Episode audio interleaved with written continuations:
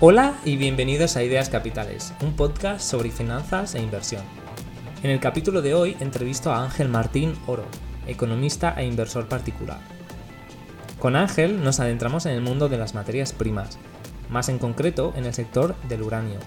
Hemos hablado también de otros sectores tales como el transporte de gas natural licuado y empresas que ha estudiado en profundidad como TK. Además, Ángel nos cuenta cuáles han sido algunos de sus errores de inversión, cómo comenzó a invertir y también explica los puntos clave de su último estudio publicado sobre coyuntura económica en España. Espero que os guste el episodio de hoy y que toméis nota porque hay mucho que aprender.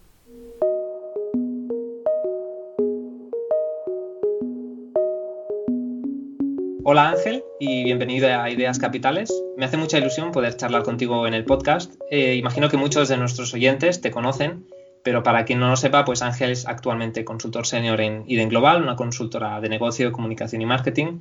También es profesor en el Centro de Estudios OMMA y en el título de experto de Bolsa y Mercados de la Universidad de Alicante, así como director del Informe de España en UFM Market Trends de la Universidad Francisco Marroquín. Ángel ha escrito numerosos artículos en medios como el Wall Street Journal, Seeking Alpha o Cato Institute, entre muchos otros. Y bueno, Ángel, pues muchísimas gracias por estar aquí hoy con nosotros. Hola, Marc, muchas gracias por, invitarme y bueno, es un placer y, bueno, eh, te deseo también mucha, mucha suerte en este, en este nuevo proyecto que, emprendes y, me alegra ser parte de, estos, de estos comienzos. Muy bien, muchísimas gracias. Eh, bueno, pues para comenzar, ¿podrías explicar quizá un poco qué te llevó a aventurarte en el mundo de la inversión y cómo fueron tus comienzos? ¿Cuáles han sido tus influencias más grandes? Bueno, pues eh, la verdad es que eh, hay que echar la vista bastante atrás porque yo las primeras acciones que compré fueron en 2007, hace, ya, hace ya 13 años. por aquellos entonces estaba estaba en la universidad, estudié economía. Eh, la razón por la que estudié economía, pues eh, es un poco una mezcla de, por las salidas que, que, tenía, por algunos consejos de, de, amigos, personas que, que, me han influido. Y bueno, no tenía una un particular interés por la economía, aunque sí me gustaban temas de relaciones internacionales, eh, política internacional, etcétera. Entonces, bueno, empecé a estudiar economía un poco para... Una de las ideas que tenía era intentar entender un poco mejor el, eh, mundo en el que vivimos a nivel, pues, eh, a nivel económico. Y, bueno, eh, a raíz de, entrar, pues, pues bueno, pasaron, pasaron muchas cosas, ¿no? Por un lado, yo ya tenía cierto interés por temas de, de, política, como he dicho antes, ¿no? De liberalismo también, un poco. Entonces, a raíz de, a raíz de ahí eh, empecé a leer pues, algunos, algunas reseñas de, libros de, inversión, algunos eh, temas de economía muy variados y donde también se encontraban temas de, inversiones, eh, temas de finanzas personales, bueno, una, serie de, cosas que me llevaron a, interesarme por, la, por, la, por las finanzas, por la, por la inversión. Eh, y bueno, eh, también tenía ahí en la cabeza, no sé, algún un, interés por, por, estos temas que, no, sé muy bien eh, cómo surgió, ¿no? Y, a raíz de, esos intereses y demás, pues hice un, hice un curso de, bolsa en la universidad, que era algo bastante sencillo, explicando un poco pues, los distintos enfoques, el, el, enfoque técnico, el enfoque fundamental y haciendo un poco eh, una introducción al mercado bursátil, ¿no? Y, bueno, a raíz de ahí, pues eh, creo que, me abrí una cuenta en, ING y no sé si lo primero que, hice fue, invertir en un fondo índice de, del Eurostox o del IBEX, pero, pero no lo mantuve mucho tiempo, era también poco dinero, ¿no? Y, y, luego, pues las primeras acciones sí que fueron en verano de 2007 eh, pero vamos, ahí la verdad es que no, no, sabía, no, tenía ni idea de lo que hacía, ¿no? Pues estaba en algún foro, en algún foro de bolsa, sobre todo se hablaba de, tema, de, temas técnicos, eh, análisis de gráficos, etcétera, y empecé un poco por ahí. Eh, y las, las, acciones las compré un poco pensando en eso o viendo simplemente que alguien en el foro hablaba de una empresa yo, yo la compré, ¿no? Y, bueno, luego pues eh, fueron unos comienzos tortuosos, también el mercado, pues en 2007 eh, empezaron las, las turbulencias eh, a raíz del tema, el tema hipotecario en Estados Unidos. Eh, recuerdo, por ejemplo, por ejemplo en, el verano de 2007 pues fue bastante, bastante turbulento, ¿no? Y ya en 2008 ya no digamos, ¿no? Entonces, bueno, pues ahí también ah, con un, hablando con, con un amigo que, entendía ya bastante, pues me, me, hablaba de algunas acciones y yo me metí en algunas y, bueno, en algunas me fue bien, en otras me fue mal. Y, y luego pues eh, sí que entré en una, en una, empresa, en una empresa china, eh, no sé, no recuerdo muy bien no recuerdo muy bien por qué y, con el tiempo, en, unos meses, eh, recuerdo que, estaba, pues eh, igual había perdido un 70%, ¿no? Y bueno, decidí dejarlo, dejarlo en barbecho, eh, no vendí ni nada, o sea, lo dejé, lo dejé estar. Y, en ese en ese interín, en, esos meses, pasó todo, todo lo de pues, la caída de Lehman Brothers ¿no? y, y, todo, y todo lo demás. ¿no? Y yo, pues en esos momentos estaba estaba en otras cosas, no, no, no abría la cuenta del broker y, al tiempo, igual fue en 2010 o así, pues eh, volví a abrir la, cuenta y, había recuperado milagrosamente, ¿no? Y, ahí sí que recuerdo que, que vendí y, bueno, eh, luego pues eh, el interés estaba ahí más o menos latente, pero tampoco me interesaba demasiado y, luego sí que fue a, a raíz de 2000, 2012, creo que, creo que fue, pues ahí ya eh, me interesé más porque bueno tenía ah, algo más de algo más de ahorros y, la cuenta corriente pues no era un, sitio sensato donde tenerlo no luego también a nivel a nivel familiar pues me surgió el, poder gestionar un, dinerillo y, también pues eh, me, interesé un poco más por, por, eso por, la, por la necesidad de, verme ahí pues eh, tener que saber un poco dónde, dónde me meto no y, y bueno, a partir de entonces el, interés fue, fue, creciendo un poco, un poco con el tiempo, de manera gradual. Y, bueno, hasta ahora que, bueno, me, sigue interesando, aunque bueno, luego comentaremos ¿no? que, que, tampoco no es una actividad ni mucho menos eh, eh, full time, sino que, que, se hace lo que se puede y muchas veces pues, eh, pues se, hace, se hace mal o se hace eh, de manera muy limitada, muy superficial, pero, pero bueno, también es con los recursos que tenemos y, también pues es un tema que, que me atrae, que me, que me, gusta, que me entretiene, que, me, que, me, que a nivel intelectual pues es, es, muy, es muy estimulante ¿no? y, y, que, y que luego pues eh, puedes, puedes pensar, mira, ¿por qué no hacerlo esto con, con, con, paper money, que se dice, ¿no? Con dinero pues en una cuenta demo o en una cuenta de internet y, y, es que no, no, es lo mismo, no, no, tiene nada que ver, ¿no? No es lo mismo cuando te estás jugando el dinero que cuando estás haciendo pues apuestas que en realidad no, no te pueden herir, vamos a decir.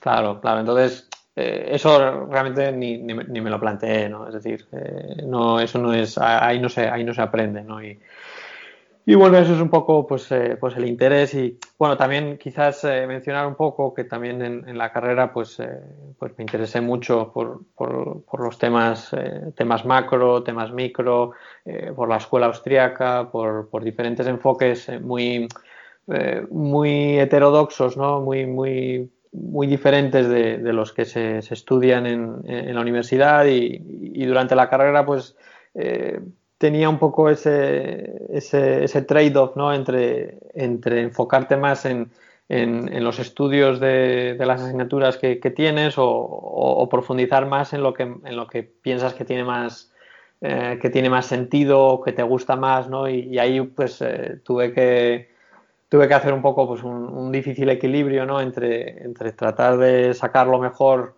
eh, a nivel de calificaciones y demás y, el, seguir un poco el, camino de, de, aprender de, otros enfoques ¿no? que, me, estimulaban más. ¿no? Y a raíz de ahí, pues también el conocer el, entrar en el Instituto Juan de Mariana, conocer a personas como Juan Ramón Rayo, como José Ignacio del Castillo, que, José Ignacio, por ejemplo, para quien no lo conozca, es el, es el director de máster de, de Value Investing y Teoría del Ciclo en, en el Centro de Estudios OMA, ¿no? Eh, Juan Ramón Rayo, pues eh, supongo que, todos lo, que todos lo conocen, ¿no? Y, y aunque eran temas eh, tanto económicos, de macro, de política económica, pero siempre en, el instituto ha habido un, foco bastante importante en el value investing, ¿no? Y, yo, por ejemplo, en los cursos a los que fui de cursos de verano del Instituto Juan de Mariana, allá por pues hace, hace más de 10, hace 10 años o hace un poco más de 10 años, pues ahí, por ejemplo, yo vi a, Francisco García Paramés en conferencias, a Álvaro Guzmán eh, y, otras conferencias relacionadas con el value investing, ¿no? Aun cuando eh, todavía no tenía un, interés grande, ¿no? Pero bueno, eso también pues fue una, digamos, una, una, semilla que había ahí, pues de, de, algo que, que, que, me resultó interesante, pero que tampoco le di más, más importancia, ¿no? al final resulta, bueno, sorprendente en, parte que muchos, bueno, la, relación entre la economía austriaca y, el value investing, ¿no? Porque eh, Advalor y Cobas, por ejemplo, hacen muchas referencias a la escuela austriacas, eh, creo que también Oros, y bueno, de la gente, pues siempre que te encuentras con economistas liberales o gente afín a la economía austriaca también suele conocer mucho el value investing, no sé. Bueno, es solamente un comentario que tampoco, supongo que no es casualidad, obviamente, pero, pero bueno, no sé, me, es, algo que creo que sorprende un poco. Sí, hay, hay, algunas, eh, hay algunas cuestiones ahí que, tienen, tienen parte, parte en común, ¿no? Y, pero, pero yo también, también diría, ¿no? Que, pues, por ejemplo, algunos de los grandes inversores y los mejores inversores no, no tienen el enfoque de la escuela austríaca en la cabeza, ¿no? Desde, eh, desde Warren Buffett a, Stanley Druckenmiller, ¿no? Por ejemplo, y, Stanley Druckenmiller quizás es un ejemplo más, eh, más interesante, ¿no? Porque él es un, inversor eh, macro, ¿no? Que no es un inversor value. Y, bueno, esto a nivel, en un paréntesis, ¿no? Pues el, decir que, dentro de, la inversión, pues hay hay grandes inversores en, todos los, en todos los enfoques y en todos los, los ámbitos, ¿no? Los hay dentro del value investing, los hay dentro de, de la inversión o del enfoque global macro, eh, los hay dentro de inversores más cuantitativos, incluso quienes utilizan herramientas de análisis técnico, chartista, ¿no? Es decir, que,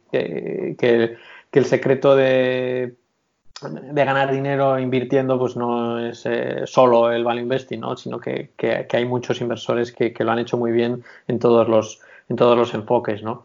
Pero eh, cerrando este, este paréntesis, sí que la relación entre la escuela austríaca y el value investing, pues eh, quizás es que eh, desde el punto de vista inversor, el, conocer, por ejemplo, eh, cuestiones como la teoría del ciclo y saber en qué punto del ciclo estás, pues es, es, importante, ¿no? Sobre todo si, si inviertes en determinados determinados sectores y el, y el marco de, de ideas que te, que te puede proporcionar la, la, economía austríaca, sobre todo desde este punto de vista del ciclo, sí que puede ser, eh, puede ser relevante. Luego hay otras cosas que a veces eh, algunos gestores eh, que, son, que están dentro de la, de la, escuela de valor y que, y que también se adscriben a la escuela austríaca pueden decir que, pues, que, que, les ha influido mucho el concepto de empresario de la escuela austríaca o de la microeconomía, etcétera.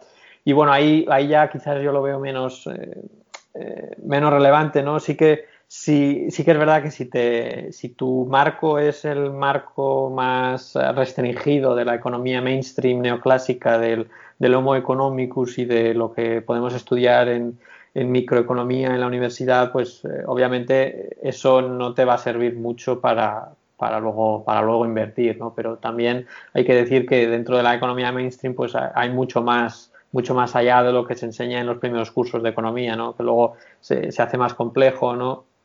y, se hace un poco más, ah, más rico ¿no? en, algunos, en algunos casos, no, eh, no en todos.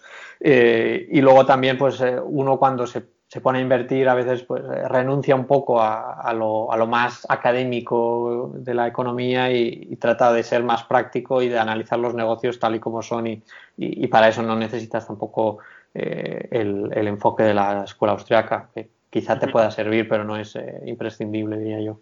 Claro, totalmente. Em, pues si te parece, nos adentramos en tu cartera personal como inversor particular. Si quieres empezar por comentarnos un poco qué composición tiene más o menos a día de hoy, pues tengo entendido, según cosas que he estado leyendo que has publicado, que tienes algunos fondos value, pero que también inviertes en acciones. No sé si son porcentajes más o menos parejos y si puedes comentar alguno de los nombres de posiciones en, de fondos y de acciones. Sí, pues eh, más o menos eh, está en un 50% eh, fondos y en un 50% acciones. eh, más o menos. Entre, los, entre los fondos, pues ya hace, hace muchos años invertí en, en Bestinver, cuando estaba el anterior equipo gestor. también hace ya tiempo invertí en, en Oros. bueno, en Oros cuando, cuando, era, cuando estaban en, en, metagestión, luego lo seguí hacia Oros, que, bueno, han sido unos años bastante complicados, con un comportamiento bastante, bastante mejorable, ¿no? Pero, pero bueno, de, eso podemos, podemos entrar a comentar un poco más, un poco más tarde, ¿no? Luego también, pues, eh, también eh, en Azvalor, en, en Cobas, eh, Magallanes, en otros fondos también de tipo más, por ejemplo, en emergentes, en algunos mercados frontera, también tengo algunos, algún, algún fondo, también se me ha olvidado comentar el fondo de True Value. Eh, más o menos esa es la, configuración de, fondos, eh, de fondos de inversión. Esos fondos que has comentado que no son válidos, los de emergentes y, demás, ¿estos son españoles o son internacionales? Son, son fondos internacionales. Sí, creo que tengo tres, tres, o cuatro fondos de, este tipo, sobre todo en emergentes eh, y, mercados frontera, que, que la verdad es que también eh, no, han ido, no, han ido, no han ido bien, ¿no? Desde prácticamente cuando invertí en ellos, creo que fue 2000, 2013, eh, a partir de ahí empezó un, empezaron unos años eh, bastante regulares para los mercados emergentes y, de hecho desde, desde la salida de desde la salida de la gran recesión en 2009 creo que en, en los últimos 10 años han tenido ahora mismo no, no, estoy seguro, ¿no? pero creo que han tenido una, una década perdida, que prácticamente no han dado, eh, no han dado rendimiento positivo a nivel, a nivel agregado de, emergentes. ¿no? Y bueno, siempre eh, consideré que, que, eran mercados que tenían, eh, que tenían más potencial, más recorrido, eran mercados que, que, todavía tienen un potencial de crecimiento económico pues, muy fuerte y de, y de, hacer mejor las cosas y que eso podía, podía hacer que que los mercados pues lo, reconocieran, pero, pero bueno, la verdad es que en estos últimos 5 o 7 años eh, lo que mejor ha funcionado está claro que es eh, Estados Unidos y es el, sector tecnológico y, y, más allá de eso, pues bueno, eh, obviamente ha habido, ha habido muchos mercados que se han comportado bien, ¿no? Más allá del estadounidense, pero, pero, pero luego tienes mercados emergentes que, que, no han hecho prácticamente nada y, y luego pues, pues otros mercados como los mercados frontera, ¿no? Que también eh, también me, me, adentré allí y, bueno, tampoco es algo que tampoco ha ido bien.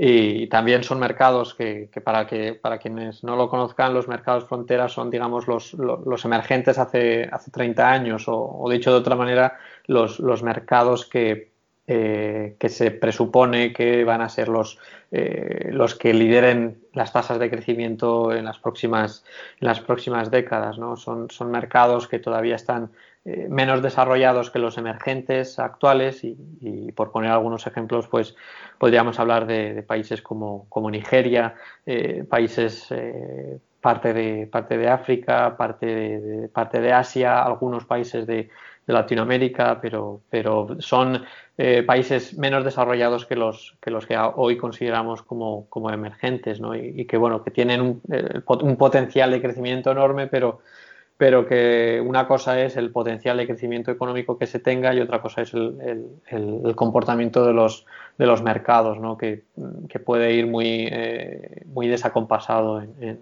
en periodos incluso largos.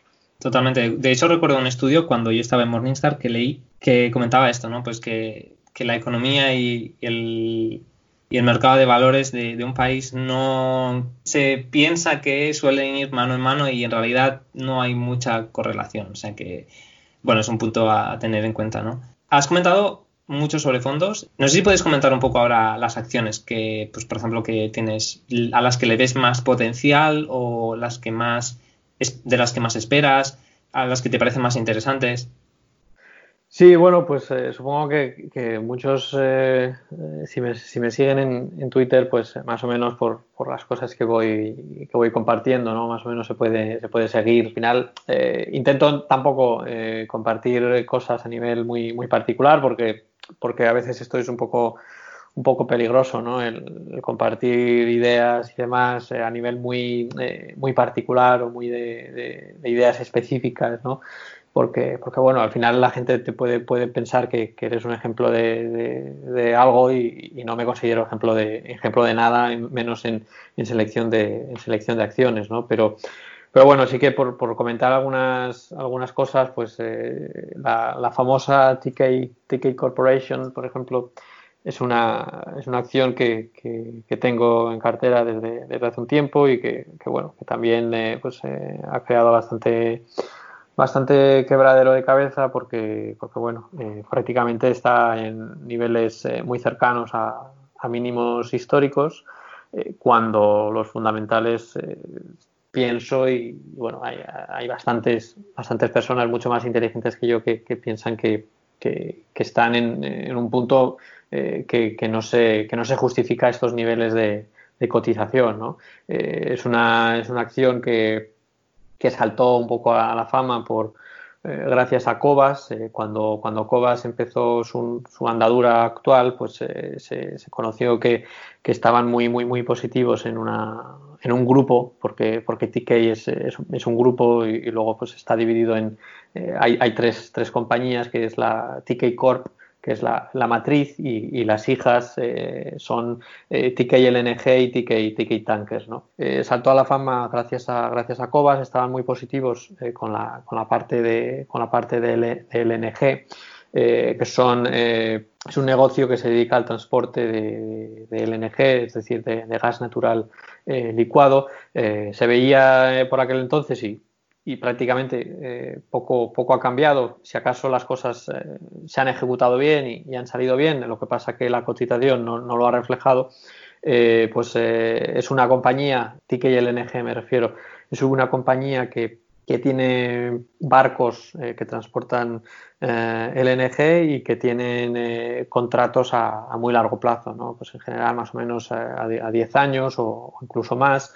Por tanto, tienen un nivel de, ingresos eh, futuros eh, asegurados y, por tanto es, eh, tiene bastante, bastante certidumbre ¿no? en, ese, en ese sentido y sin embargo pues el, mercado pues sobre todo en este último año la, ha perjudicado bastante por el miedo por, por, muchos miedos, ¿no? por, por miedo en general al sector de la energía, eh, que ha habido mucho, mucha huida de los inversores. Por otro lado, también pues en, estos últimos meses, eh, con los desplomes del petróleo, eh, también ha habido rumores ¿no? de, que, de que algunas, algunas compañías o, alguno, o que los clientes iban a hacer lo que se llama, iban a hacer a cancelar los contratos, lo que se llama el force majeure en, en francés, fuerza, fuerza mayor, ¿no? en español. Y, bueno, había bastante, bastante temor de que, de que, de que pudieran hacer eh, default los clientes y, que, y, que, no fueran a pagar a, a y el LNG, ¿no? Y esto, bueno, esto luego se ha, se ha, demostrado que, que, no era así y que, la seguridad legal que, que, ofrecen los contratos pues es bastante fuerte y sin embargo la cotización de TK y LNG sigue bastante, bastante deprimida, ¿no? Y, y TK Corp eh, digamos que es una, es una apuesta un poco, un poco apalancada ¿no? al comportamiento de, de, la, de, la, hija de TK y LNG. ¿no? Y luego también tiene la otra pata que es eh, TK Tankers, que es una empresa que se dedica al transporte de, petróleo crudo. Eh, y, bueno, en esta, en esta división pues ha habido mucho movimiento en los últimos años, sobre todo en el último año, ¿no? que de, ser digamos, la hija, eh, la hija mala de, la familia TK ha, pasado o pasó a ser la hija que, que, daba más alegrías hace, hace unos meses. ¿no? Luego los mercados, el mercado de, tankers, pues se ha, se ha, venido abajo y las cotizaciones han sufrido muchísimo y a pesar de eso TK Tankers hoy es una empresa eh, que ha reducido eh, muy sustancialmente la deuda y es una empresa que tiene poco que ver con la que era hace, hace un año y, hace dos, ¿no? Entonces, bueno, esta TK Corp es una empresa que depende, eh, por tanto, eh, básicamente, porque luego tiene un par de activos, pero eh, tiene muy poco valor, depende básicamente de TK LNG y de TK Tankers. Y, la verdad es que mm, ambas, ambos negocios, ambas divisiones me, me gustan. ¿no? En, en, Tankers, pues considero que que es un, es un sector muy, muy complejo y muy, muy difícil de seguir y, bueno, he estado intentando, seguir, he estado intentando eh, seguirlo, pero me, parece bastante, bastante complicado, hay que, estar, hay que estar muy al día, también es, es excesivamente volátil a nivel fundamental, a nivel de, de los, eh, de los rates o de los precios que, cobran estas empresas. Y entonces me siento más cómodo en, en TK Corp, a pesar de que ha tenido un comportamiento nefasto, eh, pero me siento más cómodo porque tiene esa pata de más eh, certeza a largo plazo que TK y LNG que tiene esos, esos contratos a, eh, a largo plazo. ¿no? Y, bueno, ya que hablo un poco del grupo de TK, si, si alguien tiene interés, pues tienen que seguir a Gabriel Castro. Que, que, es una persona con la que, con la que hablo mucho y, y, me, ha, me, ha, enseñado mucho de, sobre TK. Hicimos una, hicimos una entrevista en Investia sobre, sobre el tema y también, de hecho, eso es lo que quería comentar, que no, sé si es la misma entrevista que hicisteis en Seeking Alpha. Eh, no, en, en Seeking Alpha hablamos sobre, sobre Golar. Golar LNG. Ah, pensaba que tenías también algo de LNG en, en, Seeking Alpha. No era con Gabriel, quizá, entonces. Porque me suena bastante, ¿no? Que tenías algo escrito de, de LNG en Seeking Alpha.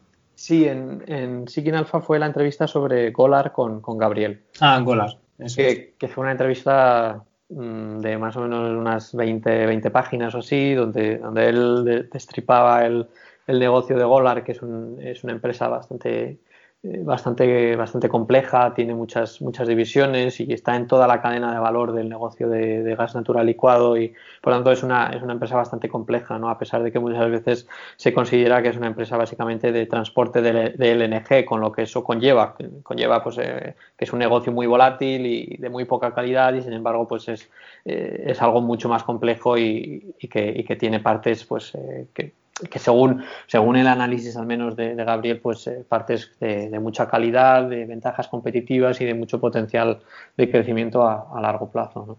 Claro, pues recomendamos a los oyentes que, se lean los artículos, la, bueno, la entrevista en Investia y también este, este, esta otra entrevista de Seeking Alpha con, con Gabriel. Eh, otras empresas que tengas en cartera, no sé si puedes hacer un repaso de algunas otras posiciones que tengas.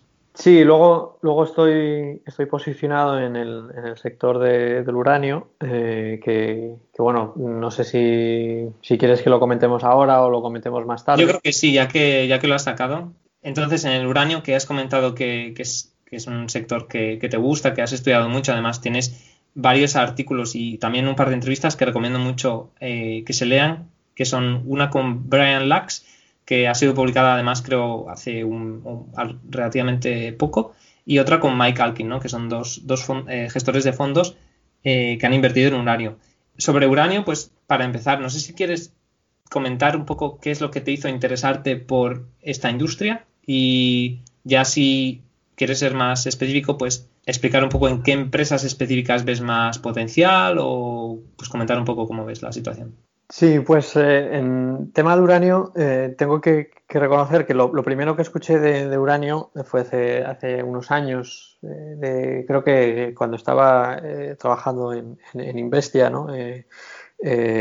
alguien había publicado algunos, algunos artículos sobre, sobre el, uranio y bueno, a primera vista pues me pareció algo muy, muy exótico que, tampoco levantó mucho mi interés. ¿no? Eh, lo veía más como pues, a nivel más especulativo, como quien puede invertir en un momento en, cannabis o en, Bitcoin, eh, sin, menospreciar a los que a los que conocen de verdad este, esta, esta criptodivisa, ¿no? Que, no es mi intención, pero, pero sí que pues hay eh, de vez en cuando hay esas, esas manías ¿no? por distintos activos.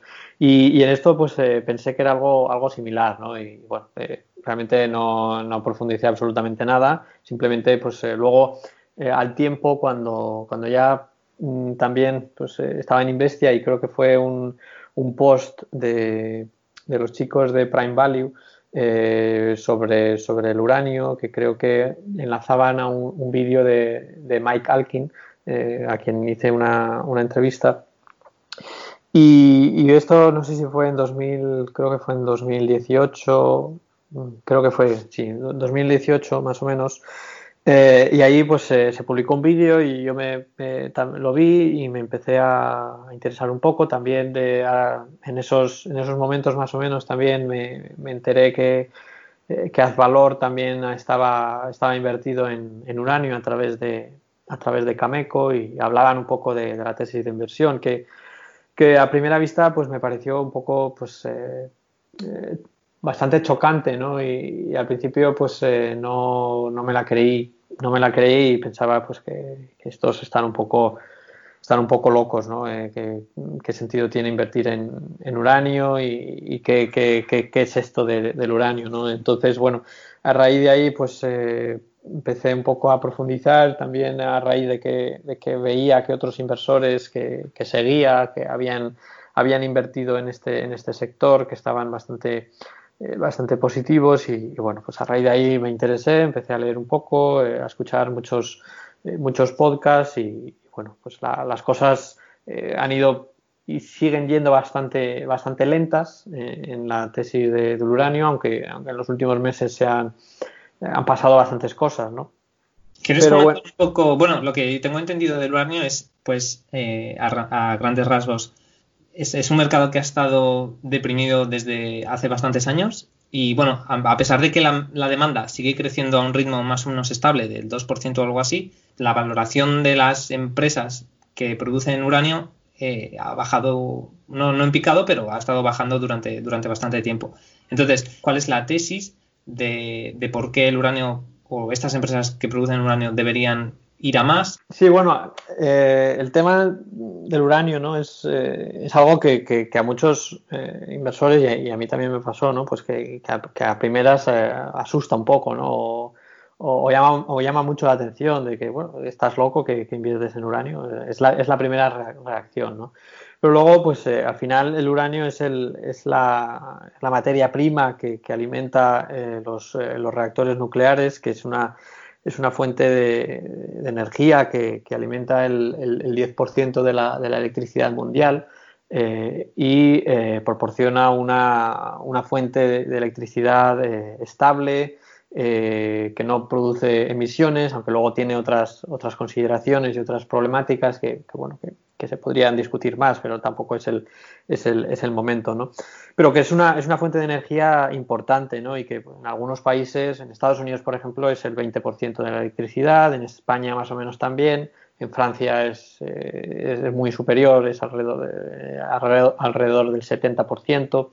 Eh, en otros países como, China eh, es, una, es, una, pequeña parte todavía, pero, pero tienen un, un, ambicioso plan de crecimiento de, que, de, que, llegue a, creo que es el, objetivo del 10% de, de, la electricidad. Y claro, hay que tener en cuenta que China es un, es un supergigante, ¿no? El hecho de que China eh, vaya a tener, o, sea, o, sea, o sea su objetivo, tener el 10% de la electricidad en eh, energía nuclear, pues eso conlleva muchísima demanda de, uranio, ¿no? En India, pues también hay bastante, hay bastante interés por la nuclear y en, otros países, ¿no? Entonces, eh, que es un, es un, es un, es un tema importante, ¿no? Y, y, el uranio, entonces, es una materia prima crucial y crucial porque eh, bueno eh, en esta transición energética que vamos a, y que ya estamos en ella ¿no? y que va a llevar mucho tiempo eh, de, salirnos de, los combustibles fósiles y de ir hacia unas tecnologías de producción de energía que no emitan CO2 y que sean más limpias etcétera pues eso va a llevar mucho tiempo ¿no? y las renovables pues tienen sus tienen sus limitaciones y, en ese sentido la energía nuclear creo que es una fuente pues, muy importante en esa, en esa transición. ¿no? Entonces, eh, en ese sentido, quiero, eh, este, quiero hacer el punto ¿no? de, que, de que, el uranio, como esa materia prima eh, clave para que es el, primer eslabón de toda la cadena, clave para que, se produzca energía nuclear, pues es, es una materia prima esencial. ¿no? Entonces, bueno, eh, dicho esto, eh, luego podríamos entrar en si hay materias primas eh, sustitutivas, etcétera, pero bueno, la respuesta corta es que de momento no. a largo plazo podría ser, pero de momento no. Entonces, el uranio es la, es la única que es la única que existe. Es verdad que se están investigando, etcétera, en otras, pero, pero de momento no. Entonces, el uranio es, una, es una materia prima crucial en este sentido. Y eh, dices que eh, la demanda eh, está creciendo de manera estable, ¿no? Y bueno, aquí hay que hacer un, matiz porque en, en, 2011 fue el desastre de, de, Fukushima, que fue pues pues el, gran tsunami que, ocurrió con el terremoto y, luego pues el, accidente asociado de, la central de, Fukushima. ¿no? Eh, y entonces, a raíz de eso, eh, pues eh, Japón cerró sus reactores nucleares, eso bajó muchísimo la demanda, luego también otros países como Alemania pues, se asustaron mucho y, y pusieron eh, pusieron, digamos, eh, cerraron algunos reactores y luego aceleraron planes para, para, reducir y para incluso eliminar eh, las, centrales nucleares de su, de su mix energético. Entonces, bueno, eso generó una caída relativamente importante de la demanda. ¿no? En 2019 más o menos estaríamos, eh, a nivel de demanda, estaríamos más o menos eh, en, los mismos niveles que en Fukushima. ¿no? Pero sí que, sí que se estima que vaya a crecer en los próximos años y en las próximas décadas a una tasa pues, entre el 1 y el 3%, ¿no? que es una tasa relativamente baja, pero, pero que es eh, crecimiento al fin y al cabo. Pero el, el, punto más importante yo creo que está en, en, la, en la, la, oferta. ¿no? Y está en la oferta porque eh, en esos años, eh, como hemos dicho, eh, parte de la demanda cayó por, a raíz de Fukushima, pero también, y esto es quizá más importante, en esos años Kazajstán incrementó su producción de manera muy, muy considerable y, ganó una cuota de mercado brutal sobre otros, sobre otros países y, hoy Kazajstán es, el, país, el país líder en producción de uranio, que tiene más o menos alrededor del 40% de, la producción mundial. Luego está en Canadá, aunque en estos momentos no está produciendo absolutamente nada.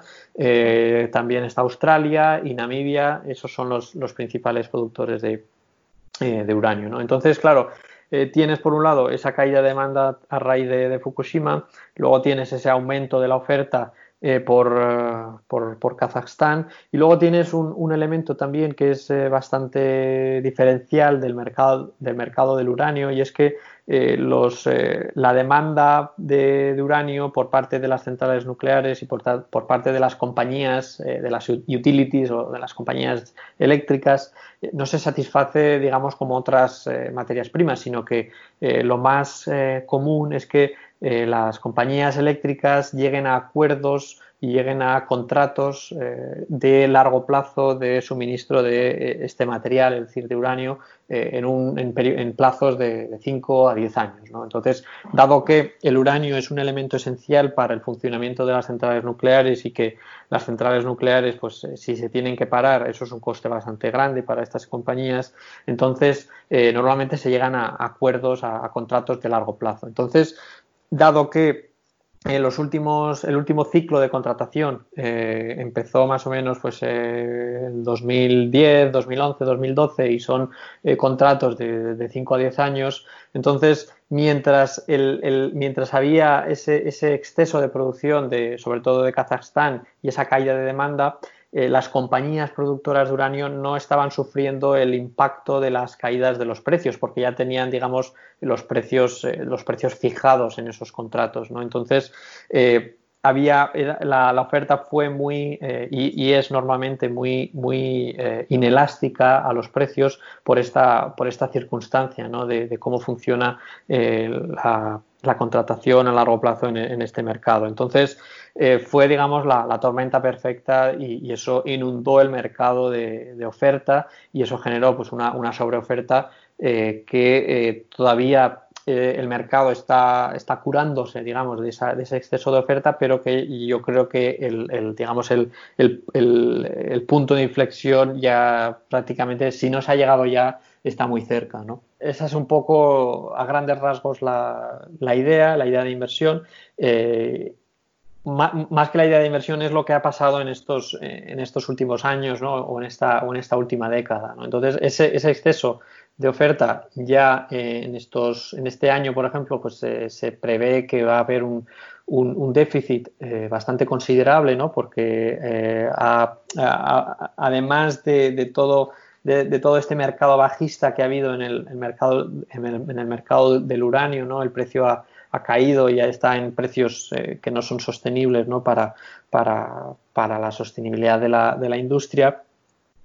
Eh, aparte, aparte de esto, tenemos que, el tema de, la disrupción que ha causado el, coronavirus en, toda la industria, ¿no? Y tenemos que los dos principales productores de uranio, que son Kazatoprom, que es la empresa estatal de, Kazajstán, y Cameco, que es la, empresa eh, cotizada más grande del mundo. Eh, bueno, un inciso, eh, Kazatoprom está cotizada, pero solo, solo en una parte, ¿no? una pequeña parte, creo que el, más o menos el, el 20% así. El resto es propiedad del, Fondo Soberano de, de Kazajstán. ¿no?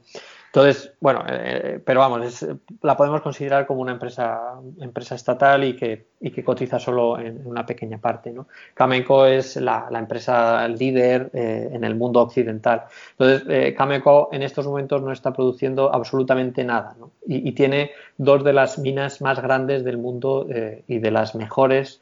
bueno, esto quizás sería discutible, ¿no? Pero dos de las más grandes minas del mundo eh, las, tiene, las tiene paradas. La primera, eh, que se llama MacArthur River, la paró en, si no recuerdo mal, a finales de 2018 y en 2019 la paró de manera indefinida porque los precios no eran suficientes y no eran eh, suficientemente altos como para, para que fuera rentable seguir produciendo.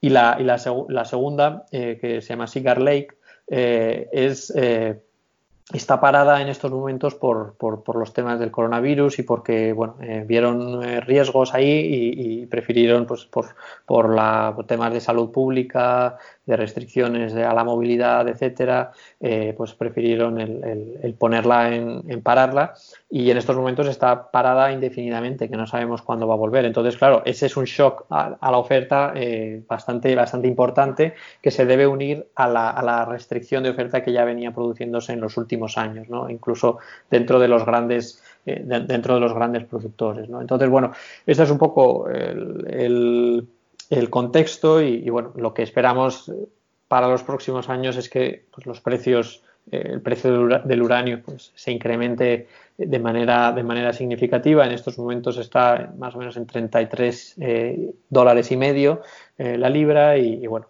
unos niveles que mm, más o menos el consenso de analistas y de inversores en el sector pues consideran normal, normal o que que es necesario para que se incentive la inversión en el sector y la, y la nueva producción es eh, llegar a unos niveles mínimos de 50 60 dólares. ¿no? Entonces, bueno, eh, tenemos que, eh, pues la materia prima haría, pues se doblaría prácticamente y, bueno, las empresas productoras deberían tener un, comportamiento bastante bastante mejor que, la propia que la propia materia prima después de haber sufrido un mercado bajista que ha acabado con, con la inmensa mayoría de empresas que, estaban en, el sector. ¿no? Y, de hecho hay, un dato que muchas veces se dice, ¿no? que en el, en el pico del mercado alcista de 2007-2018, del anterior mercado alcista del uranio, pues había unas 400 empresas cotizadas de este sector y ahora pues habrá unas, unas 40.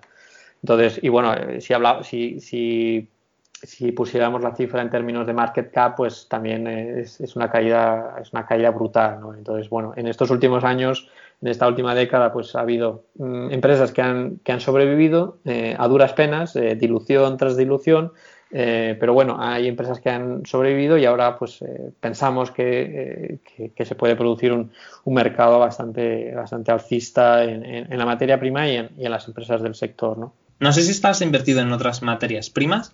Sé que, por ejemplo, a finales de 2019 escribiste un artículo muy interesante sobre el petróleo como sector con potencial y bueno, a ver, 2020 ha empezado bastante mal, eh, pero no sé si ha cambiado tu opinión desde entonces en el sector o si tienes otras materias primas aparte de, aparte de uranio, como has comentado. La, tesis yo creo que era, bueno, eh, en, ese, en ese momento pues era lo que, lo que pensaba y lo que pensaban muchos eh, bastantes, bastantes inversores ¿no? especializados en materias primas y en, y en, y en petróleo. Luego pasó, pues eh, empezaron las noticias de, coronavirus que venía de China y bueno, la verdad es que eh, eh, todos, los, todos los efectos del coronavirus pues es algo que, no, que no supe ver y que no, que no reaccioné con, rapidez y que me lo, vamos, me lo dicho en castellano, me, lo comí con patatas, ¿no? Porque bueno, esto pues, y es una, es una reflexión que, que podemos hacer, ¿no? Cuando, eh, cuando inviertes pues a nivel a nivel particular y estás con muchas otras cosas y esto es algo que, bueno que, que haces un poco en, parte de tu tiempo libre, pues eh, el, reaccionar y el pensar de manera independiente, de manera eh, de manera clara eh, y, profunda pues las implicaciones que puede tener algo y, el, leer pues todo lo que por ejemplo en febrero estaba saliendo sobre el coronavirus pues yo es algo que no que no pude hacer no y incluso y esto es algo que bueno que, me, digamos, me autocritico en ese sentido, pero, pero que incluso gestores que se dedican a ello profesionalmente tampoco, tampoco supieron ver, ¿no? Es decir, que, que bueno, que, esto pues es, es, muy, la inversión es, es, algo que es muy, muy complicado y, que, que, bueno. ¿Y sigues viendo potencial o ha cambiado tu opinión ahora de, después de, lo que ha pasado los últimos meses? Lo cierto es que la, la tesis eh, inicial pues eh, saltó un poco por los aires, ¿no? Al menos durante, durante unos meses porque porque la, demanda se, se desplomó y, la oferta no se, no se restringió, eh, no se cortó a, tiempo, digamos, eh, por, por, lo, por, la guerra de precios que hubo entre, entre Arabia Saudí y, Rusia y, bueno, y todo lo que pasó con, con, el fracaso del acuerdo de la OPEP, etcétera. Entonces fue un shock doble entre eh, colapso de la demanda y, una oferta que, que en circunstancias normales, por decirlo de alguna manera, eh, se, hubiera, se hubiera recortado casi de, casi de inmediato, ¿no? Entonces, bueno, ese shock pues eh, fue muy, muy fuerte y, en esos momentos pues eh, realmente fue muy, era muy, era muy difícil de, prever cómo iban a ser las, las, cosas, ¿no? Ahora tenemos un poco más de visibilidad, ¿no? parece ser que, que, los, el aumento de, de, los inventarios que se preveía no ha sido tan, tan grande como, como, como se preveía, por tanto, parece ser que la demanda quizás no ha caído tanto como, como las peores estimaciones eh, preveían y que la oferta sí que ha, reaccionado al final pues bastante, eh, bastante rápidamente, ¿no? A pesar de, eso, de ese primer mes, eh, mes y medio o dos meses de, de impasse entre, con Arabia Saudí sobre todo, ¿no? pero sí que pues al final ha, habido un acuerdo en la OPEP, la, industria estadounidense del shale pues está y ha tenido muchos problemas y, ha cortado la, oferta de manera muy, muy rápida. Y entonces ahora está por ver eh, cuándo y, y por cuánto se recuperará la demanda. Que, bueno, mm, ahí están pues las distintas previsiones, si será una recuperación más, eh, más rápida o más lenta, si habrá una segunda oleada de, casos, eh, es muy difícil de, prever, ¿no? Pero sí que eh, aunque haya poca visibilidad en este punto en la demanda a, un año vista, sí que es cierto que en, en términos de, oferta, sí que la configuración, digamos, es yo creo bastante atractiva en los próximos eh, 3, 5 años, ¿no? Porque, porque la oferta eh, ya eh, en el artículo comentaba ¿no? que, las previsiones de, oferta sí que iba a haber un una, incremento de la oferta en 2020 por algunos proyectos que alcanzaban su, su, su final de, desarrollo y que iban a empezar a producir. Eh, pero que a partir de 2021 en la oferta no, no había grandes proyectos que, que, fueran a comenzar a producir. ¿no? Entonces, en ese sentido, la, la, parte de la oferta ha mejorado, ¿no? ha mejorado porque en 2020 se prevé que, que, la, que la, inversión en, en el sector eh, bueno, ya se, ha desplomado. ¿no? Entonces, eso es un argumento alcista de cara a los próximos, a los próximos años, ¿no? porque menor inversión en exploración y desarrollo significa menor producción a varios años vista. ¿no? Y luego tenemos la industria del shale que, que en Estados Unidos que ha implosionado prácticamente y que, que va a costar que, que vuelva a, los niveles de producción anteriores. Entonces, en ese sentido, la oferta es, es más atractiva de lo que era a finales del 2019.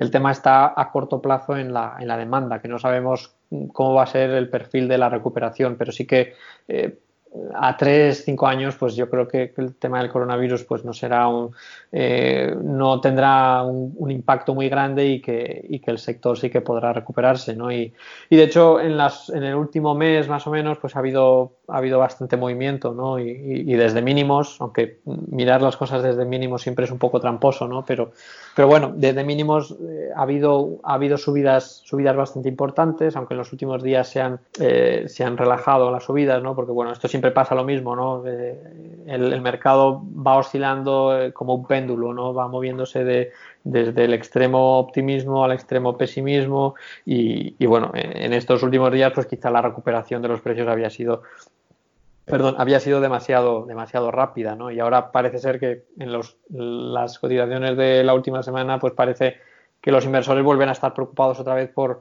por, un rebrote del coronavirus cuando la realidad sigue siendo la misma esta semana que la anterior y que hace dos cuando los precios estaban subiendo. ¿no? Y bueno, esto es un poco la, el funcionamiento del mercado ¿no? que, que, se, pues, eh, se mueve mucho en base al sentimiento. ¿no? Eh, tengo que hacerte esta pregunta, es casi obligada yo creo, eh, al hablar con, con cualquier inversor. No sé si podrías compartir cuáles han sido o cuál ha sido tu mayor error de inversión y qué lección has sacado de esa experiencia.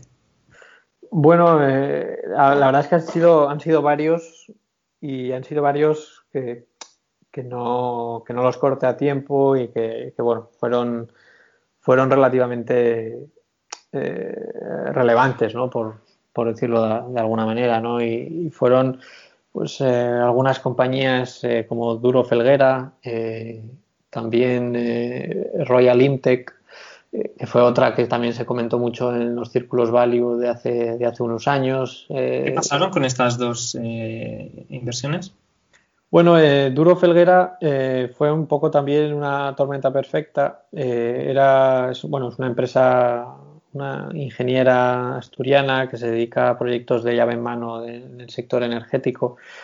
Y, bueno, la verdad es que esto ya pasó hace, hace varios años y, y tampoco tengo la memoria demasiado, demasiado bien ¿no? para, acordarme, pero sí que eh, fueron una mezcla de, proyectos que fallaron, de mala ejecución de los proyectos, de un sector energético que estaba en, en malos momentos y, bueno, fue eh, un poco de, tormenta perfecta que hizo que, que la, compañía pasara de, tener un dividendo bastante atractivo, de tener caja neta, a, quemar toda esa caja y a, tener problemas muy, muy serios y, bueno, la cotización pues sufrió, eh, sufrió prácticamente, se fue, se fue a cero, luego hubo una ampliación de capital eh, y demás, ¿no? Y, bueno, ahí pues eh, cometí también el error de, de, promediar a la, a la baja, ¿no? Y de, y de, y de pensar cuando, a veces, muchas veces cuando, cuando hay problemas, cuando vienen problemas en una compañía y, bueno, y no tienes un conocimiento muy muy exhaustivo, a veces eh, el, el, promediar a la baja, el volver a comprar cuando están más abajo porque piensas que es más atractivo, pues es eh, tiene bastante tiene bastante riesgo, ¿no? En el sentido de que de que bueno eh, puede que, que, haya bajado por las razones eh, correctas, ¿no? Y puede que los inversores tengan tengan razón, ¿no? Y bueno ese, ese es un tema que, que hay que vigilar bastante el, el promediar a la baja que en otras ocasiones sí que puede dar eh, puede dar muy buenos resultados porque, a veces el mercado pues, se mueve mmm, sin, sin, sentido, pero, pero, en otras ocasiones, pues eh, cuando pasan estas cosas y no tienes una comprensión buena de lo que está pasando, pues quizá lo mejor es eh, el, vender, eh, el vender o, el, no aumentar la posición. ¿no? Y, también una cosa que pasa a veces es que el vender por debajo de, o sea, el vender en pérdidas es algo que cuesta, ¿no? Y esto es algo, una cosa de, esos, de esos sesgos que hay en la inversión, ¿no? Que, que, cuesta a veces el, hacerlo y que cuesta el, asumir el error y el vender pues es, es, algo, es algo que cuesta. ¿no? Otro es el caso de, de, Ensco Rowan eh, Valaris, que, también es, eh, pertenece un poco al sector del petróleo, aunque es una, es una segunda derivada, no es una productora, sino que, que ellos son propietarios de plataformas eh, petrolíferas en alta mar y, las, y las alquilan a, a petroleras, ¿no? a productoras. Entonces, pues aquí eh, entré, yo pensé que bueno, y de hecho entré en unos niveles bastante, bastante buenos eh, en octubre de 2019 y luego pues eh, tuve una, una, revalorización bastante, eh, bastante importante y, ahí pues el, entre que era bastante, bastante positivo con el sector del petróleo, pues no, no, vendí ni, ni decidí tampoco el, el, hacer, el hacer ganancias de, parte y bueno, al final pues eh, luego, eh, como había comentado antes, me comí con patatas todo lo relacionado con el coronavirus y, y no, fui, eh, no fui ágil para, para reaccionar a, a, tiempo y bueno, me, comí la, gran caída y luego pues vendí con, con pérdidas y, y, vendí a un precio, eh, a un precio muy bajo, ¿no? que luego eh, en estas últimas semanas sí que se, se, ha disparado un poco, mm, no se sabe muy bien por qué, pues también otras empresas medio, medio quebradas o, quebradas completamente, pues también se han, se han, disparado, no sabemos muy bien por qué, cosas del mercado, y, superó el, precio que había, que había vendido, ¿no? Pero bueno, a nivel fundamental, pues es, es difícil que, que, que, recupere parte de la, inversión y, bueno, bueno, yo, de hecho ya, eh, de hecho ya, ya hice la, pérdida, ¿no? Mm. Y, este es un error pues más reciente que, bueno, eh, a veces, y esto es otra reflexión, ¿no? Que eh, es puede ser un poco peligroso el, trazar lecciones de, cosas que, han pasado porque, porque no sabes, o sea, no sabes si realmente fue un, un error porque fue un error en sí mismo o porque hubo algo eh, exógeno, hubo algo que nadie se esperaba que sucedió eh, y que hizo que, esa, tesis de inversión, digamos, eh, fallara. ¿no? Pero no, sé si me, no sé si me explico. Es decir, a veces eh, ahora, por ejemplo, podríamos pensar, mira, mm, tendría que haber tenido eh, más, ah, más diversificación en la cartera, más exposición al sector tecnológico, que lo ha hecho muy bien, que tiene muy buenos fundamentales, que crece mucho, que es muy sólido, no como las materias primas, que, son negocios muy malos, ¿no? Y, el, trazar esa, esa lección creo que es un poco peligroso, ¿no? Porque mm, lo estás haciendo la reflexión un poco después de todo lo que, de todo lo que ha pasado, ¿no? Y, quizás es un poco trampa hacer eso y quizás nos sirve de mucho ese, esa lección porque, lo importante de, esas lecciones son aprender de cara al futuro, pero no sabes si, en el futuro quién te va a decir que, no mm, vas a estar o, hoy vas a estar en lo correcto con una misma tesis de inversión de la que, la que tenías eh, en este momento, ¿no? Que, ha fallado por unas causas exógenas.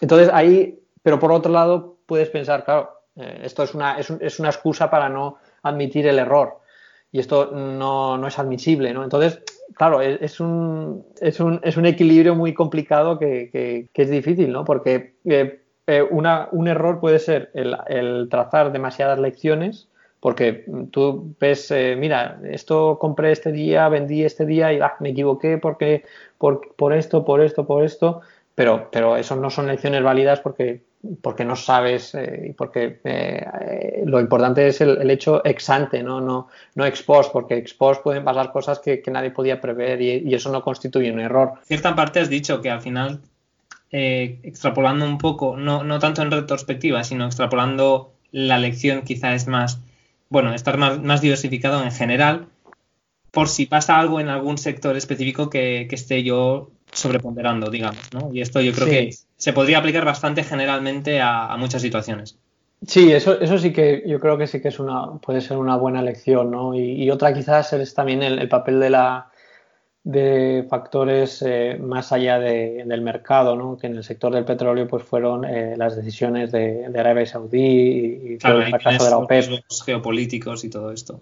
Claro, que, en unas, eh, en parte, o sea, los riesgos geopolíticos pueden actuar en, a favor o en contra, ¿no? Y, pero en este caso, pues también es algo, al, al, no controlarlo en absoluto, pues es algo que hay que tener mm, quizás más, más cuidado y también otra lección que sí que creo que podría, podría ser válida es el tema de la liquidez. ¿no? Cuando también estás en sectores más, más volátiles, eh, pues puede ser más interesante o más eh, necesario el tener más liquidez. ¿no? Y, a veces pues eh, el, gestionar la liquidez también es, también es, es complicado, ¿no? porque, porque bueno, tú, tú, tú ves y en una cartera pues como la mía pequeña que tiene unos pocos valores pues siempre hay valores que puedes que ves que, pueden ser una gran oportunidad no a pesar de que el mercado mm, pueda estar caro o, no sea muy interesante no pero siempre hay empresas que, pueden estar muy interesantes. Entonces el, tener liquidez cuando ves esas oportunidades que son tan atractivas es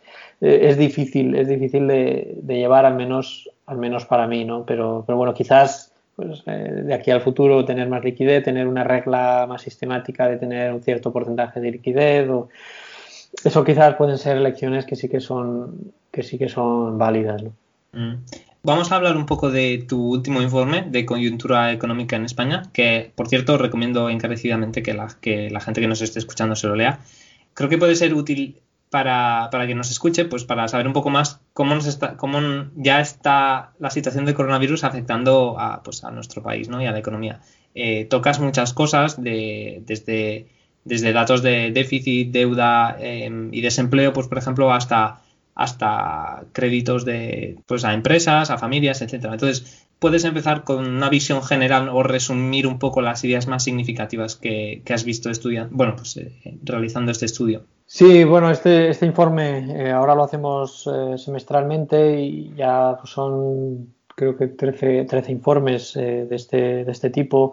Antes eran trimestrales y ahora son semestrales y, justo pues decidimos pasar de, de, trimestral a semestral porque a veces pues no, había grandes novedades ¿no? y, y, a veces pues escribir un informe trimestral a veces no encuentras grandes novedades respecto al último informe ¿no? y, curiosamente este informe pues ha sido ha cambiado 180 grados respecto a, los indicadores que veíamos hace, hace seis meses, ¿no? porque bueno, eh, el coronavirus pues, ha sido un, shock eh, enorme eh, que ha afectado a, todas las partes de, la sociedad y de la, y de la economía y, bueno, pues ha ha, hecho girar pues toda la perspectiva que podíamos tener de la economía española de, pensar a finales de 2019 o incluso de principios de 2020 que, había una desaceleración de la economía española pero que, no, no, necesariamente nos iba a llevar a, una, a una, recesión eh, a pues eh, el, tener ya la recesión en,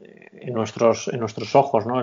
tenemos ahí la, recesión y es que eh, una, una cosa así eh, pues eh, yo creo que no se ha visto, no sé si se ha, habido algún caso más en la historia, pero, pero es de los pocos, ¿no? De, que pasas de tener una economía relativamente, eh, con un crecimiento relativamente sólido a, tener una recesión en, en, un par de meses, ¿no? Y bueno, esto ha sido un, shock sin precedentes que, que, ha, que, ha, como digo, ha tocado a que ha golpeado a la economía española y a todas las economías eh, de, manera, de manera brutal. ¿no? Y, y, y, la economía española ha sido también, eh, dentro de las economías de la OCDE, ha sido, incluso podríamos decir también de las economías del mundo, ha sido de las, de las más afectadas. ¿no? Eh, se prevé que, que, la tasa de crecimiento del PIB en 2020 pues vaya a estar más o menos en el menos 10, menos 10%. Esto es, una estimación pues, que tiene bastante margen de error, pero, pero bueno, más o menos se oscila entre el menos 9, menos, menos 12% más o menos. Y por tanto va a ser una, recesión pues, muy, eh, muy, muy fuerte, ¿no? Pero eh, dicho esto, eh, hablamos de lo que hemos dicho es de la profundidad de la, de la, recesión, ¿no? Pero también es relevante el, tener en, cuenta que eh, una recesión puede ser muy profunda, pero si, si hay una recuperación bastante, bastante rápida, pues el, digamos el, el daño eh, no va a ser tan, tan grande, ¿no? Entonces, por ejemplo, en, en, Estados Unidos eh, parece que se, se ve una, una, recuperación un poco más rápida, aparte de que el impacto, la, la, profundidad va a ser menor que, que en España, ¿no? En, y, en, y, en, España, pues, bueno, no podemos hablar, ni en Estados Unidos creo que tampoco, de una recuperación en V. Eh, también hay que tener en cuenta pues, un poco las limitaciones estructurales que tiene la, economía española, que es una economía más, más rígida, eh, que, suele ser más lenta y que, y que se adapta peor a los shocks eh, que otras economías como la, como la estadounidense. Luego también pues, el impacto ha sido mayor en la economía española, en parte también por, por, porque tiene mayor dependencia de, de sectores como el turismo, de, los sectores de servicios, eh, etcétera.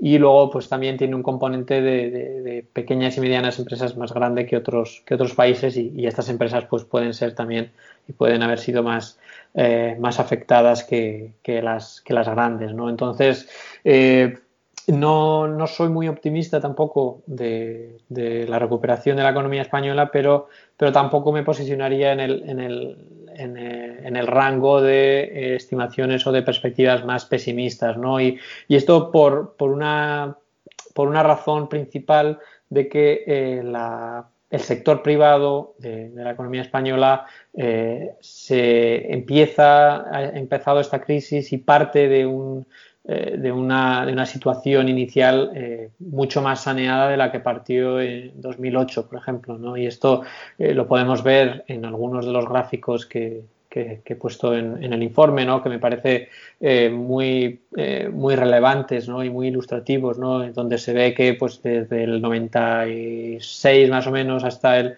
hasta el 2008 pues, la financiación, los flujos de financiación a empresas y hogares crecieron de manera, de manera desorbitada. ¿no? Y sin embargo, desde el 2010 a, a 2020 eh, no han crecido absolutamente nada, incluso han decrecido, es decir, se ha producido un desendeudamiento o desapalancamiento del sector privado. Y esto es algo, esto es algo muy positivo y que, y que da un poco de colchón al sector privado.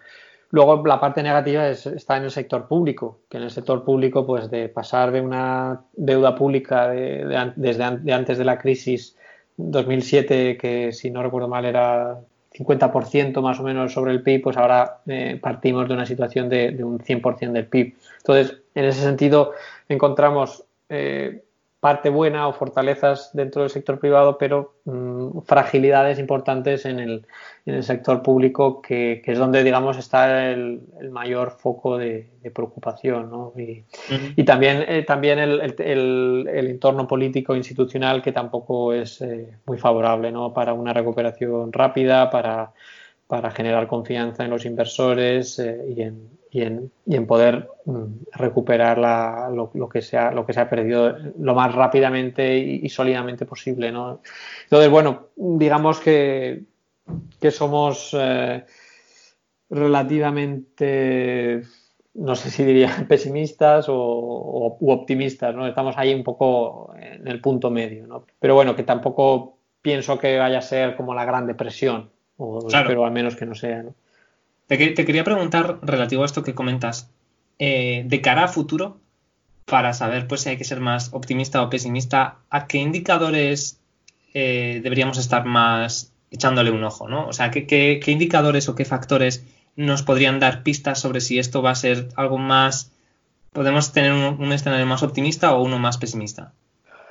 Bueno, eh, hay indicadores un poco de, de, todos los tipos, ¿no? Pues están indicadores más más atrasados o más que se conocen más tarde, ¿no? Como, son, como es el, PIB, eh, que es de, frecuencia trimestral y por tanto pues es bastante más, bastante más lento. Pero luego sí que tenemos indicadores mensuales que se publican todos los meses de matriculación de automóviles, que es un sector bastante cíclico que, nos puede dar algunas, algunas pistas interesantes ¿no? de por dónde van de por dónde van las cosas, aunque luego siempre con matices, porque cada sector también puede tener sus particularidades que no son uh, que no son eh, o que no son reflejo de la situación macroeconómica, ¿no? Y por ejemplo, mm, en el caso del, del sector del automóvil, pues eh, en los últimos años ha tenido unas, unos vientos en contra, pues eh, también notables y que quizás eh, centrarse solo en el sector automovilístico pues eh, te llevaba a ser un poco más pesimista de lo que, de lo que debía ser porque pues, por las amenazas del sector más específicas, ¿no? Pero luego, para, o sea, el, el sector del automóvil puede ser un, sector interesante, otro es el sector inmobiliario, donde el, sector inmobiliario es eh, tradicionalmente un, un sector también que se mueve mucho con el, con el ciclo, ¿no? Entonces es interesante el ver indicadores como los visados de dirección de, obra nueva, que es un indicador un poco, un poco adelantado, que sería el equivalente a los building permits de Estados Unidos, los permisos de construcción, eh, y ese es un indicador uh, un poco, un poco adelantado ¿no? de la actividad del, sector inmobiliario. Y aquí el problema es que, pues, por ejemplo, eh, hace, hace muy poco salieron, eh, salió el último dato de, marzo. Entonces, bueno, ahí hay cierto retraso que te perjudica un poco, ¿no? Pero, pero bueno, en el empleo, pues seguir indicadores de frecuencia mensual como la afiliación a, la seguridad social. luego también en, en tema de crédito, eh, también es, es, importante el ver cómo, cómo va evolucionando eh, las tasas de crecimiento al, sector, al sector empresarial y al sector de los, eh, de los hogares. Luego también hay un indicador que se utiliza mucho desde el, desde el mercado, que es el, son los, los PMIs o, índices de gestión de, compras, que también son indicadores relativamente adelantados y que te dan un poco una, una visión de cómo están viendo las cosas los, los, gestores de compras, un poco desde la economía, desde la economía real, aunque también tiene parte de, expectativas pero eh, leerse, por ejemplo, los informes que se publican, que son muy breves, son dos, dos páginas, que se publican sobre los PMIs de, tanto del sector de manufacturas como de servicios que se publican a principios de cada mes, pues es, eh, puede ser interesante, ¿no? Y ahí dentro del indicador, digamos, eh, general, eh, tienes subindicadores como los nuevos pedidos, que, puede ser un poco más adelantado que, otros, ¿no? Entonces, bueno, estos serían un poco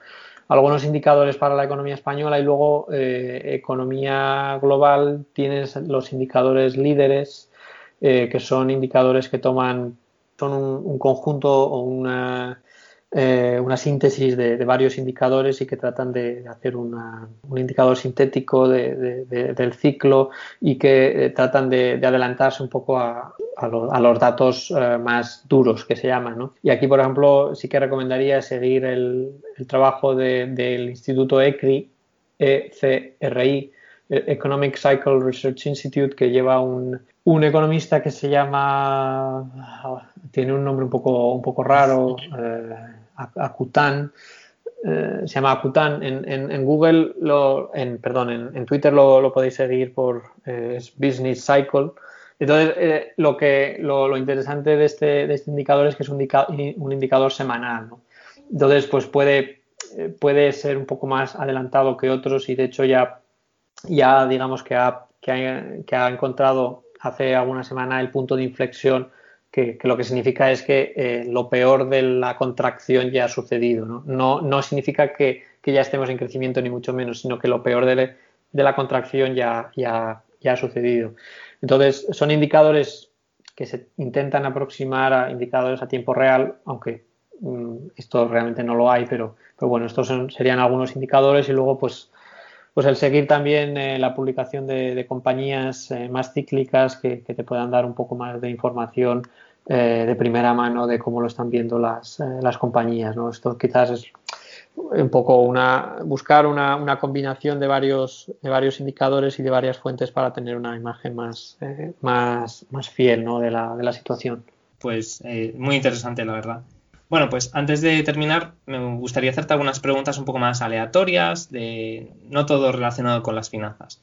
Eh, me gustaría comenzar con una frase que me gustaba mucho de tu anterior blog en Libre Mercado, que es Life is a never ending learning process.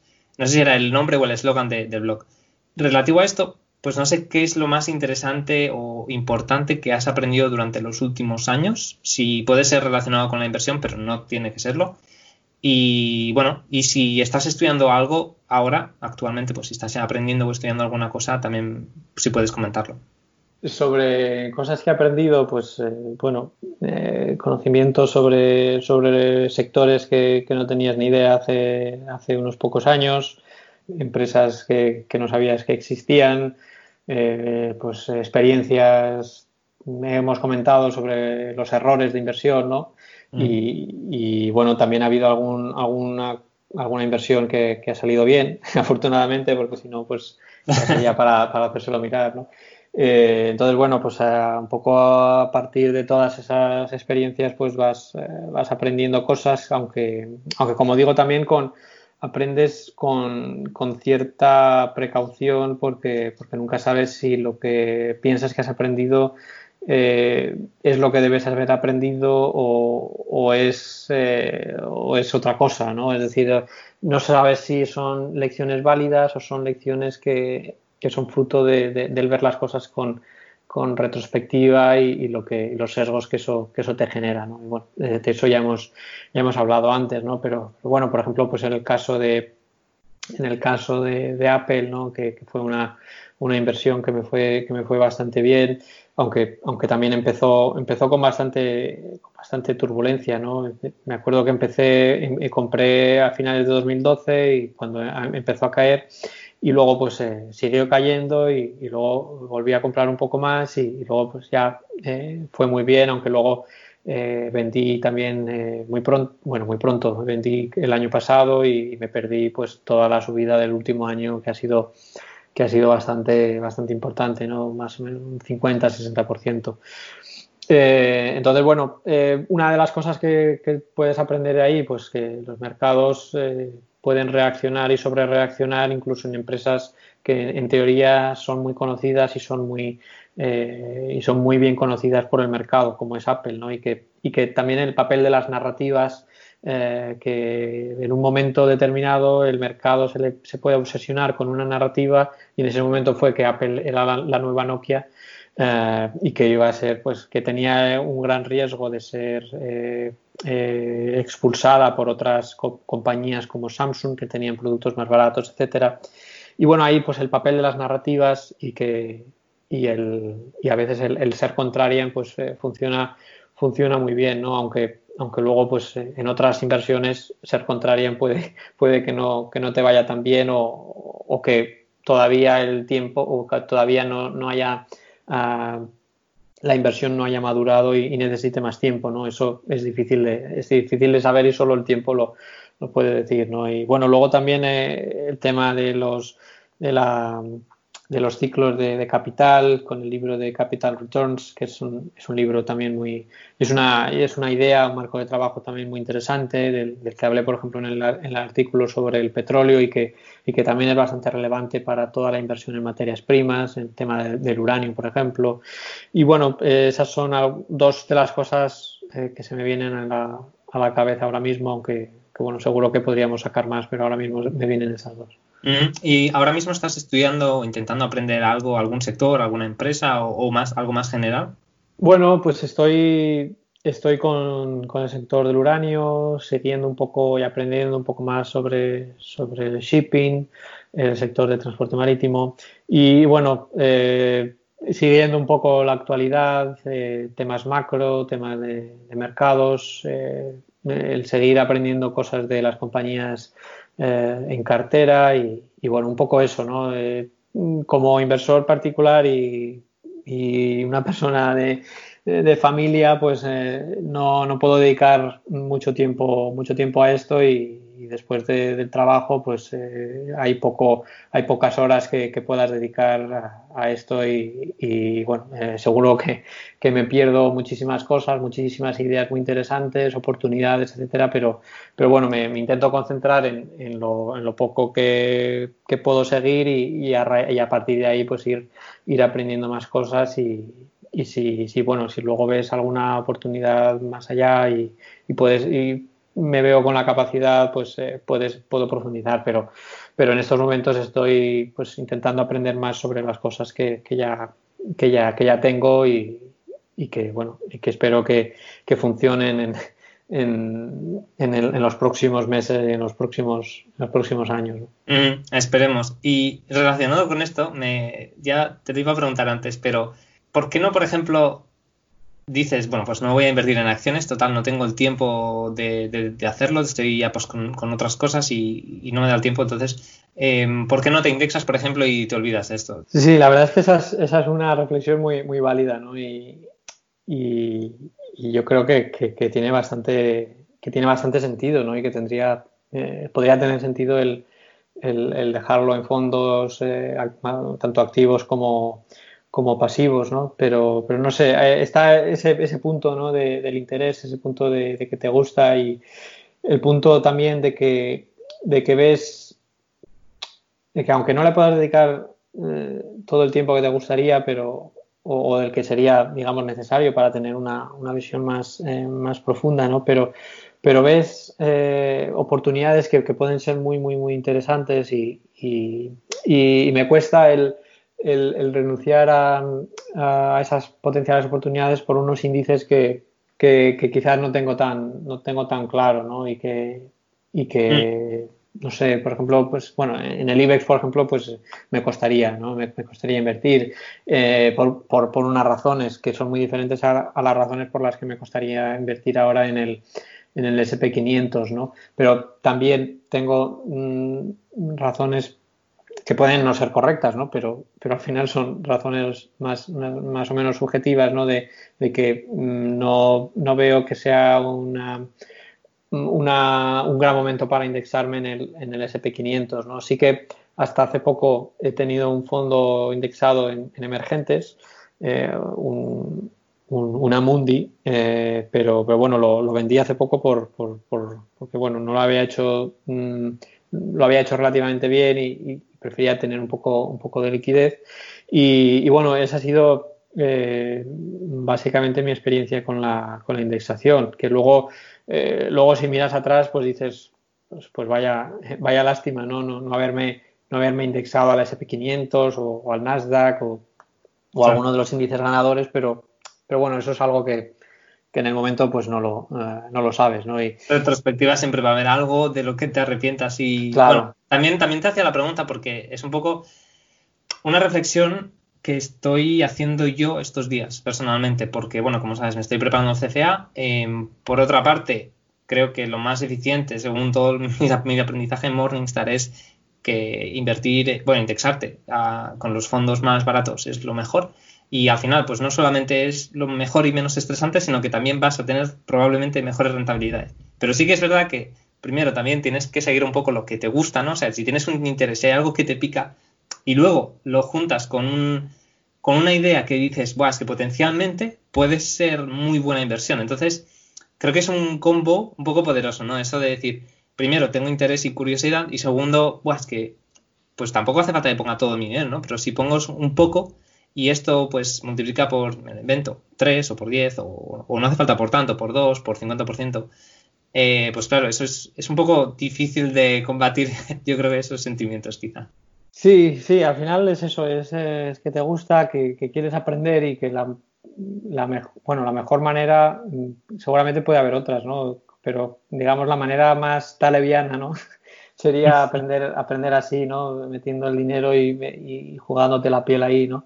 Y, bueno, eh, la verdad es que es, es algo que, que, es una reflexión por, por, hacer, ¿no? Porque, porque luego, pues a veces tienes esas malas experiencias, ¿no? Algunas de las que he comentado y, y te preguntas si, si, merecerá la pena dedicarle tiempo a esto, ¿no? Y, bueno, la verdad es que es algo, es algo para, para, seguir pensando. También un riesgo relacionado con esto es, por, ejemplo, yo últimamente pues tengan, tengo algunos fondos value, pero también últimamente me estoy indexando más, ¿no? Y, y una cosa que pienso es, podría ser que durante los próximos 10 años la bolsa americana no vaya a ningún lado o pierda dinero, ¿no? Porque también eh, con, todas las subidas que ha habido desde hace eh, desde, desde 2009, eh, además arrastrado por casi 100% por el sector tecnológico y tal, eh, claro, mm, si esto no yo no sé cómo de sostenible es, pero hay, hay, hay mercados que durante largos periodos no, no, han hecho nada o incluso han perdido dinero. Y pienso, ostras, a ver, el mercado americano, pues más o menos mm, debería ser más complicado de que eso pase, ¿no? Porque es una de las, de las economías más importantes y todo esto, pero podría pasar, ¿no? Y claro, luego en retrospectiva de 15 años veremos que a lo mejor era mejor indexarse o invertir en X fondo o X mercado, pero bueno, claro. Sí, ese es, es un poco, mm, bueno, no mi escenario base, ¿no? Porque tampoco sé lo que va a hacer los índices ni nada, ¿no? Pero, pero sí que tengo la sensación, aunque la he tenido ya desde hace años, ¿no? Y por eso estoy donde estoy posicionado, ¿no? que, este tipo de fondos y este tipo de estrategias pues eh, probablemente lo van a hacer mejor que, los índices, ¿no? Y, y, eso es un poco la, idea y también es otra de las razones por las que no veo indexarme ahora, ¿no? Porque quizás es una visión un poco, una idea de reversión a la media, ¿no? Que no sea del todo correcta, ¿no? Pero, pero al final los mercados, eh, si, si los miras con con perspectiva histórica, pues al final tienen, tienen sus, sus, fases, tienen sus ciclos, tienen unos años o unas décadas en las que Estados Unidos lo hace mucho mejor. Europa, aunque parezca ahora que sea imposible, también lo ha hecho mejor que Estados Unidos en algunos momentos. Eh, las materias primas también ha habido algunos momentos que lo han hecho mucho mejor que los índices, aunque también parezca imposible pensar ahora, ¿no? Relacionado con esto hay, un sesgo que tengo muy en la cabeza que es el, que es el, recency bias, ¿no? El, sesgo de lo reciente, el, el que yo creo que es muy, es muy poderoso y, lo ves mucho en el mercado, que, mucha gente pues eh, ahora mm, solo quiere invertir en Estados Unidos, solo quiere invertir en el sector tecnológico y, no quiere invertir en, en, materias primas o en Europa, etcétera. Eh, y, claro, eh, ¿por qué? Mm, pues bueno, seguramente no te dirán porque es lo que mejor ha funcionado en los últimos años, ¿no? Sino que habrá unas razones eh, más o menos eh, sensatas de, por qué prefieren eh, las cosas que han ido mejor, ¿no? Pero a mí, no sé por qué, pero en mi, en mi cabeza me, me cuesta el, entrar en, esos, en esos sectores o en esos activos que han ido mejor y me, y me, me, llama la atención más eh, esas, esas zonas, esos ámbitos del mercado que han estado más, más penalizadas y que hay muchos inversores que no las quieren ni tocar con un palo porque, porque lo han hecho, simplemente porque lo han hecho muy mal durante mucho tiempo y, quién sabe mm, si podrían seguir haciéndolo mal infinitamente, ¿no? Es decir, que, que también, mm, no sé, a nivel psicológico, a nivel mental, pues eh, veo, veo difícil indexarme ahora por, por eso, ¿no? Y, y, en estos últimos años que también ha habido una fuerte, un fuerte underperformance de, de este tipo de estrategias, de este tipo de, de, gestores, ¿no? También, eh, a medida que pasa el tiempo, y esto, por ejemplo, pues seguramente que, lo, verías en los estudios de Morningstar, ¿no? que, incluso los mejores gestores sufren periodos que pueden ser incluso de tres, incluso más años de, fuerte underperformance y luego en, un año te pueden recuperar toda esa underperformance y hacer un año espectacular y, incluso batir al mercado al final, ¿no? Es decir, entonces a medida que pasa el tiempo y esa underperformance eh, sigue eh, sigue pasando, pues pienso que, digamos que el final está más cerca ¿no? de, de ese underperformance y que, y que, lo, y que lo mejor, digamos, estará por llegar más, más cerca, ¿no? Que, luego, obviamente, se pueden cometer errores y, los gestores value, por ejemplo, pues los que todos tenemos en la cabeza, pues han cometido, han cometido errores eh, más o menos significativos y más o menos eh, grandes, ¿no? Que les han costado, pues, bastante, unas partes de, del patrimonio Mm, no baladíes, ¿no? Entonces, bueno, eh, esos errores hay que tenerlos en cuenta, ¿no? Pero, pero hay otros gestores, por ejemplo, que no han tenido así grandes errores, ¿no? Y que sin embargo también lo han hecho mal y que, que si, si piensas que la filosofía que está detrás sigue teniendo sentido, pues mm, en, mi, en, mi, cabeza por lo menos pienso que, eh, que, digamos que, que, el final del calvario está más, está más cerca, ¿no? Cada día que pasa que lo hacen que lo hacen peor porque, porque no creo que, que, se vayan a equivocar en el 80% de su cartera. Y no creo que, que, antes lo hacían bien y ahora mal sea porque, porque se han vuelto mm, locos o porque, o porque se han vuelto, vuelto tontos de repente. ¿no? Entonces, bueno, eso es un poco eh, el proceso que hay en, en mi cabeza de, por qué eh, no indexarme en estos, en estos momentos. Mm, tiene sentido. Em, me quedan dos preguntas más. Eh, una es sobre libros. Has comentado ya el Capital Returns. Si tienes alguna recomendación o si quieres comentar pues algo que estés leyendo estos días o algo que te haya marcado que hayas leído no hace tanto. Bueno, pues aquí la verdad es que mm, a diferencia de, muchos, de muchos inversores, eh, y digo desgraciadamente, pues no soy un devorador de, libros como, otros muchos, ¿no? Y, la verdad es que eh, me, sorprendo y, admiro a esa gente que, lee tantos eh, que lee tantos libros no porque a mí me parece me parece imposible no porque mm, por un lado estás trabajando pues las horas que trabajas luego intentas seguir un poco la cartera intentas leer eh, seguir la actualidad económica la macro los mercados de las carteras y luego mm, eh, dedicas quieres dedicar tiempo a, a, la familia y quieres dedicar tiempo a, otras cosas y, y, ya es que a mí, a mí por lo menos no me, no me queda prácticamente prácticamente tiempo para, para leer, para leer libros, ¿no? Y, esto es algo pues eh, que, que, que, es algo que, que, preferiría, o sea, me gustaría leer muchos libros, ¿no? Pero, pero es algo que me, que me, que me cuesta mucho, ¿no? Y, tengo ahora empezado pues el, el de, el de Nassim Taleb de Skinning the Game y, bueno, eh, pues son ideas muy eh, muy interesantes también y, luego pues también otros libros que me han influido, algunos eh, relacionados con, la economía austríaca de, hace bastante tiempo, como la, economía del tiempo y la ignorancia, ¿no? que, te, plantea un enfoque de la economía pues eh, muy interesante y muy diferente del, que podemos ver en, las, carreras de economía, luego también algunas ah, algunos libros de Ludwig Lachmann, que es un, economista austriaco también, que, también es muy interesante, que leí hace unos años sobre el mercado como un proceso eh, más que como un eh, estado, ¿no? Y, toda esa, esa, teoría dinámica del mercado y, la teoría de las expectativas, de, subjetivismo de las expectativas y que eso, aunque él eh, sí que tiene algún libro más centrado en mercados financieros, pero la mayoría su reflexión se centra más en, la economía en su conjunto, en la teoría económica en su conjunto, pero sí que tiene algunas reflexiones que pueden ser muy relevantes para, para, el, para el inversor. ¿no? Y bueno, esas son un poco algunos libros e ideas que, que, me han podido, que me han podido influir. Estupendo. Y ya la última pregunta. ¿Hay alguna idea sobre la que hayas cambiado de opinión que sea relacionada con los mercados o la inversión?